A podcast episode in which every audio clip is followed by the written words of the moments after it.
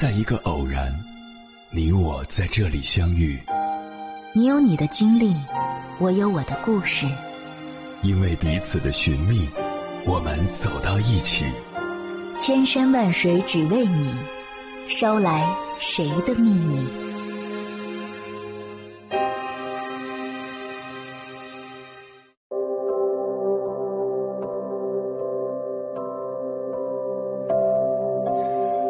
欢迎回来，各位夜行者，这里是正在直播的中国交通广播心灵夜话栏目《千山万水只为你》，深夜不孤单，我是迎波，我要以黑夜为翅膀，带你在电波中自在飞翔。二零二一年十一月初的一个下午，正在格子间摸鱼的大厂人突然收到了同一份神秘链接，大厂人相亲文档。在这个长期作为办公软件的共享文档里，为婚恋问题焦虑了太久的年轻人突然看到了脱单的希望。最初，这只是一个大厂实习生为朋友脱单所做的微小努力，但是很快，一个想象中人均双一流、年入几十万的社群样本出现在我们面前。有人惊叹，大概瞟了一眼，全都是人类高质量男性、女性。就有人质疑表格相亲的严肃性，这种很难保证信息真实性的相亲交友，又是一场互联网人的自娱自乐罢了。表格里学历、公司、收入、颜值几乎都是必填项，QS 前三十与类中科院哪个学历高？等公司上市和等家里拆迁谁的条件好？颜值天花板配野生明星脸还是校草？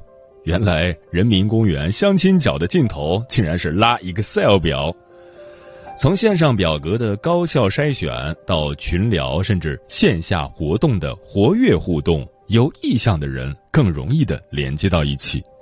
在这些努力的背后，企及世俗条件天花板的大厂人究竟有什么婚恋烦恼？接下来，千山万水只为你，跟朋友们分享的文章选自一条，名字叫。互联网大厂九五后见相亲文档，年薪百万不如长得好看。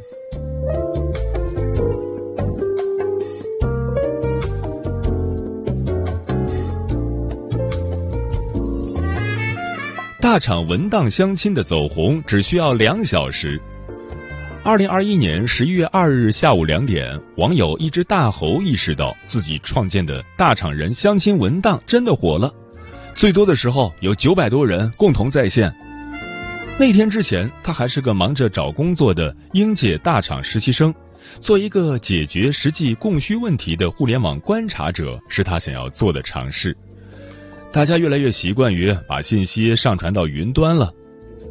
在线文档诞生后的两个小时里，这个互联网新人的一点努力，马上得到了热情的回馈。大厂摸鱼人纷纷把他扔进了一个个私人聊天群里，于是裂变变得容易。截至十一月二十七日晚，已经有三十多万人浏览了这份文档。这群最懂互联的青年人身上，又一次验证了人与人、人与信息、信息与信息之间朴素互联概念的强大力量。打开这张在线文档，就像是打开了当代毕业生梦想中年入百万的未来。二三十万是基准线，年入千万的也零星可见。当看客们多少怀疑表单信息的真实性时，发起者一只大猴表示，就他的行业观察来看，这样的收入水平与年龄、职务还是大致匹配的。在填写了资料的几千人身上，我们不难总结出这样的共同点：九五后为主，年入二十到五十万居多，普本到海硕不等，大都从家乡来北上广深工作，颜值水平主要靠文字发挥，兴趣相仿、志同道合是提及最多的期望。既然文档的篇幅有限，这些聪明的头脑必将尽力发挥自己在大厂练就的 PPT 画重点功力，硬核兴趣自然是优选项。一根网线宅一天，一场 live 造一天，一直深入学习西方神秘学，不敢吃辣的探店憨憨，很会理财。实事求是的自我描述更是不少。我是富婆，玉罗双修，废话文学表演艺术家，和星黛露一样可爱，有稍许治愈能力。大厂青年主动给自己贴上了这样的评价，而要成为他们理想中的对象，则既要能看着顺眼，玩得高兴，如话痨沙雕，会哭会闹会笑，必须喜欢可口可乐，清秀正常发际线，幺八零以上，中国人不骗中国人，不要异地，不要异地，不要异地，也要有能聊到一起的价值取向，如。看得了阳历，不当海王不当鱼，能去啃牛排也能去沙县大酒店。希望是那种主动、成熟、比较会规划的姐姐。喜欢会喷香水的男孩子，答应我，男孩子也要香香的好吗？找对象和看热闹的大厂人在狂欢，一只大猴却始终保持着冷静。让没时间社交的大厂人连接到一起是他的初衷，但除此之外，他还说，让所有人通过一个文档就能结婚，我觉得这也是不太现实的。恋爱没有那么容易，后面的故事还需要更多线下社交的沉淀。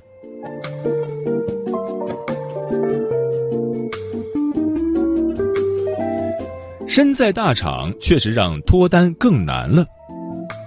肖绿。女，九八年，互联网游戏发行，现居上海。她说：“用手机谈恋爱的话，没有共同爱好是很难的。我首先就在上面写，我没车没房没户口。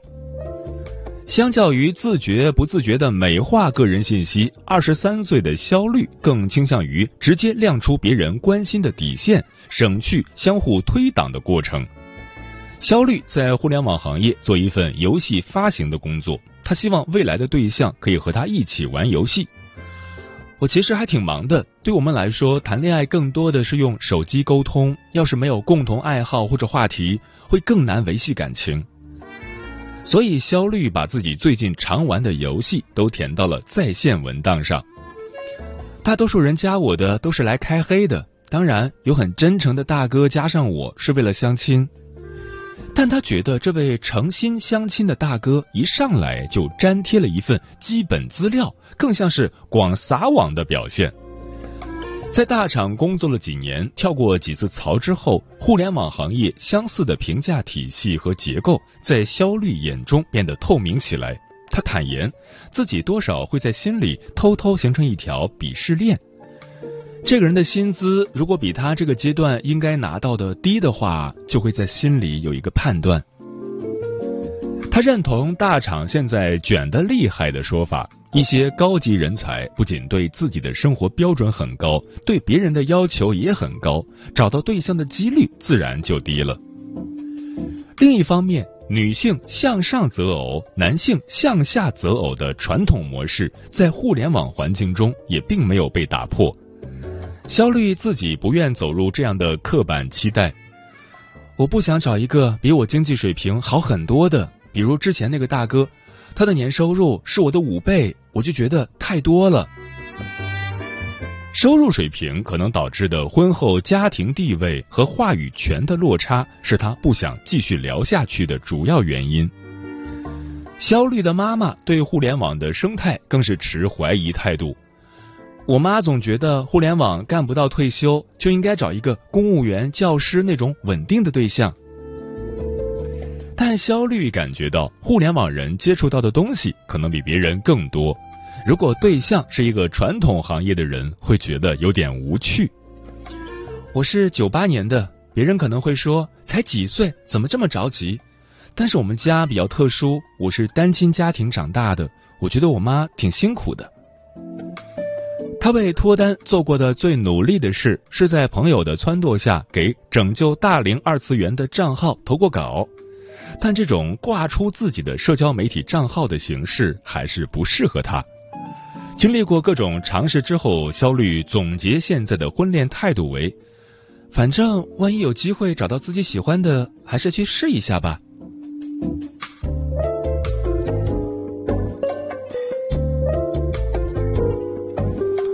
娜娜女九六年字节跳动公关现居上海。她说那个表格我看了一千多条，原来大家都是单身，我就放心了。”在字节跳动担任公关的娜娜，目前还是以脱贫为第一目标。她觉得，如果把结婚、买房这些东西放在前面的话，会给自己的决策带来一些不必要的后顾之忧。比起认真脱单，娜娜更像是在看热闹。我更关注的是大家在什么岗位赚多少钱，而且群里会有一些 HR，他们可能也会来挖人。在这样的心态下，让他印象最深刻的是一位澳洲本硕的朋友填写的信息。他对对方的期待是喜欢 hip hop，但却拼成了 hip hop。我觉得，如果你真的喜欢，你是不可能拼错的，就挺搞笑的。娜娜说，大家对大厂会有一种刻板印象。他之前不在大厂，觉得大厂人学历高，条件好。进来之后就觉得大厂也是一座围城，每种状态都是围城，都是普通人，对，大家都是普通人。然而，经过了亲身经历的对比，娜娜也切实感受到了互联网内外思考方式的差异。这种差异典型的出现在了她的两任前男友身上。第一任男友是她的高中同学，也是字节跳动的员工。因为在大厂，他会比较忙，会加班，会发生找不到他的情况。不过他做事比较果断，从高中开始就比较努力，有上进心，也比较适合在大厂工作，这是他吸引我的地方。但长期异地的生活，还是让他们之间的沟通出了问题。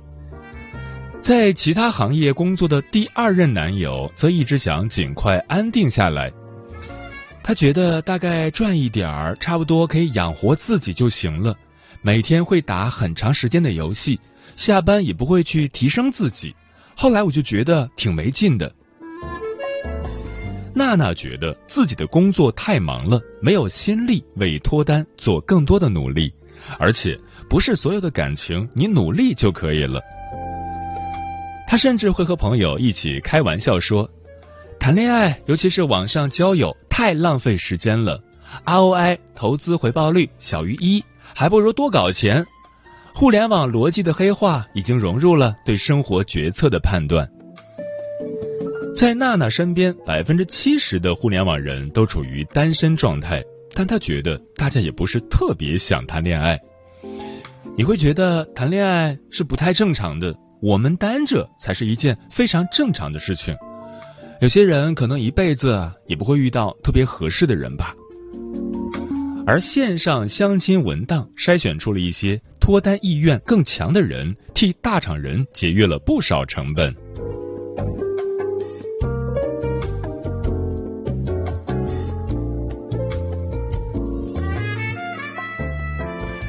文档相亲或许找不到对象，但一定能看出大厂人的择偶标准。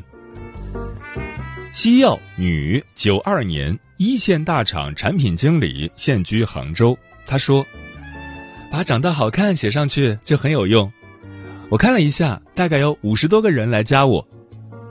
这样的数据背后是西柚的一点巧思。把长得好看写上去就很有用，事实证明就是这样。但西柚并不把如此有效的交友完全归功于这点小机灵。他觉得大多数人还是因为他的自我介绍而来，因为他写的真诚，不是那种哗众取宠写着玩的心态。加的人我都会通过，真正聊天的可能只有一小半，能聊下去的也就只有两三个人。他把前来交友的破冰方式分成三类：一种是直接要照片的，第二种会发很长的自我介绍，还有一类就是挤牙膏。那几个能聊下去的是切中共同爱好，发来了 K 歌平台上的演唱，才有了持续的话题。男生爱干净是他最看重的一点，他觉得自己能从这简单的三个字中看到更多的品质和生活习惯。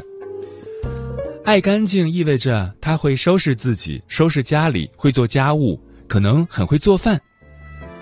忙碌的互联网行业中，这样的特质可能更难得。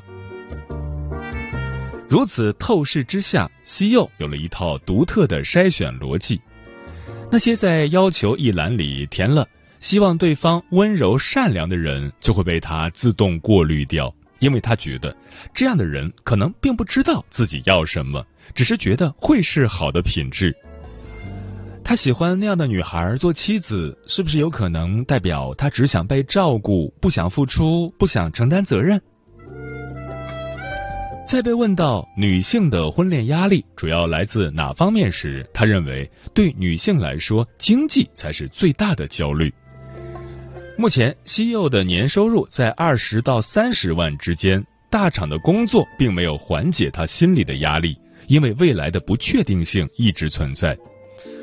我会非常害怕，结婚之后，如果哪一天我觉得不幸福了，想终止婚姻。如果我的经济能力不足以支撑我离婚后的生活，离不成婚，难道我要过那种忍气吞声的日子吗？从一两年前开始，西柚产生了一些婚恋焦虑，但他对婚姻还没有特别大的期待。如果说碰到的人还是不行，可能过五年都不会结婚。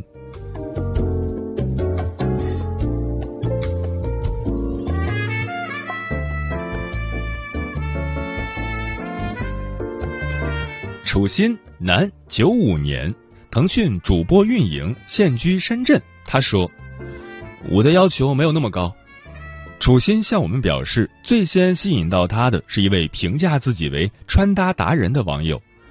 我在穿搭方面其实不太好，所以我觉得就算不能跟他处对象什么的，还可以学习一下穿搭技巧。楚心想得很长远，可惜这位达人没有留下联系方式。于是他也填上了自己的信息。我比较喜欢那种安稳点儿、生活不要太复杂的。楚心觉得自己要求不高，但依然没人主动联系他，可能是同时涌入的信息实在太多了吧。然后我就加了很多同城群，谁要加进来我就去拉他们，就这样加了一堆人。目的越是明确，就越能很快判定是不是有继续聊下去的必要。身高、年龄、城市、作息，是否接受婚前同居，甚至是星座，都可能成为阻碍进一步了解的一道道门槛。尽管一再强调条件都是次要的，楚心还是给出了一些标准。因为我比较瘦，不能找个胖子吧？年龄的话，五岁以内都还可以接受。身高太高了，我可能跟他也不太合适。他还专门提到不想要懒的女生。我之前遇到一个女生，天天放假都待在家，喊不动。传统相亲方式和相亲 app 帮不上楚心的忙，注册繁琐，流程冗长，信息虚假，收费混乱，还无法及时联系到本人。对最缺时间的互联网人来说都是阻碍。楚心把大部分时间都花在工作上，但他不希望在工作环境中找对象。我是做主播运营的，也不能和主播谈恋爱啊，对吧？然后就没什么人了，除了工作外，周末和放假就很难接触异性了。在湖北老家，楚心已经有了一套房子。因此，他对深圳没有非留不可的坚持。我现在还好，二十八、二十九岁估计就有压力了。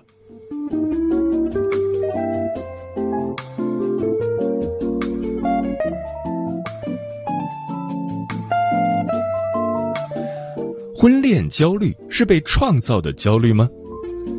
从这群刚刚二十出头的年轻人简短又不乏创意的自我介绍里，很难立即看出婚恋焦虑的阴云已经破尽，但他们对拓展朋友圈的渴望，甚至伸着脖子看热闹的姿态，又都那么真切。我们一定要找个人结婚吗？男性和女性在婚恋中的角色有那么大的差异吗？爱情到底是不是人生的必需品？在大厂青年的共同姓名之下，人们给出了截然不同的答案。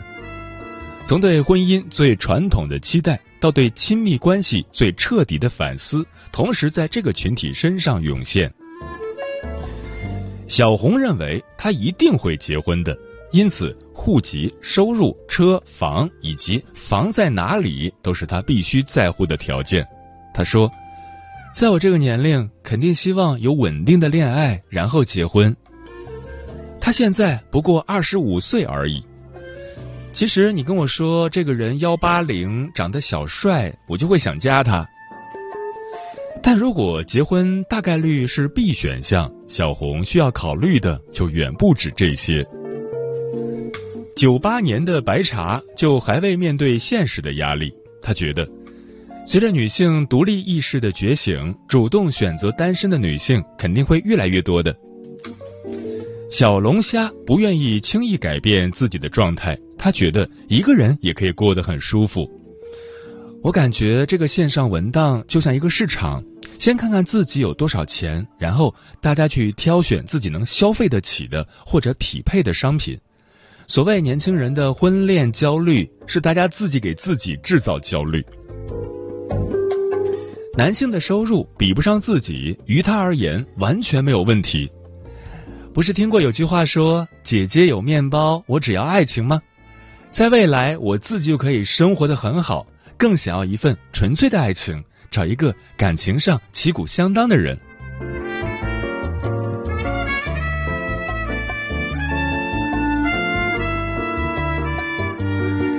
男性的想法又会有所不同，或许是因为传统视角的惯性。刚满三十岁的曹和金小段觉得，男性和女性在婚姻面前处境多少不同。对女性来说，年龄越大，择偶面相就越窄。男性可能你年龄越高，经济能力越好，选择面反而会越来越广。所以对男性来说，最大的焦虑来自于他的经济实力。不过，相比好嫁风的温柔居家妻子，他更赞赏追求事业和自我表达的勇敢女性。中国男青年，至少大城市的男青年，应该多欣赏女性身上散发出的一些不那么传统的特点。露娜也打破了性别的差异化观点。我从来不认为男生就应该去赚钱养家。现在都什么时代了，没有人要求男生就一定要比女生赚得多。如果男生本身就很居家，喜欢跟孩子相处，我觉得同样都很伟大。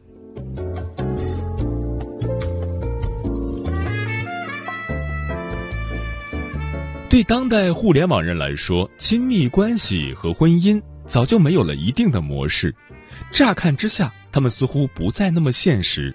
精准择偶的画像模糊了，数字化的硬性指标也不占据最重要的位置。但另一方面，大厂年轻人又比谁都现实，他们一早就懂得兴趣相仿、志同道合的秘密，把生活中的契合和陪伴放在第一位，又何尝不是一种对时间的珍惜、对高效的追求？他们要选择的感情，不论难易，都一定是最适合自己的答案。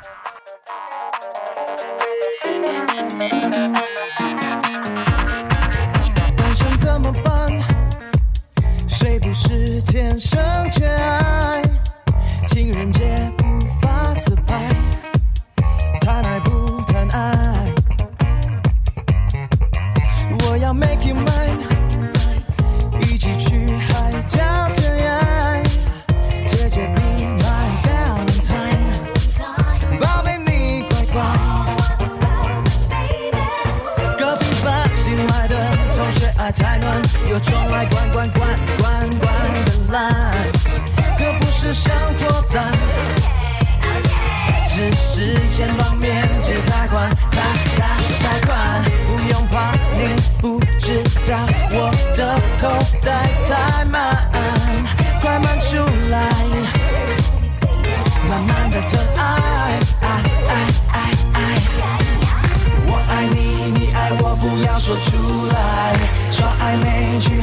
海边秀完美身材，从今以后谁敢欺负你，别怕有我在。It's like, it's like，我要 make you mine。哥的 swag 九十九朵玫瑰刚好，为了你以后放满半只到爆。啦啦啦啦啦啦啦啦啦啦啦啦，脱单会射，哦一不要，单身怎么办？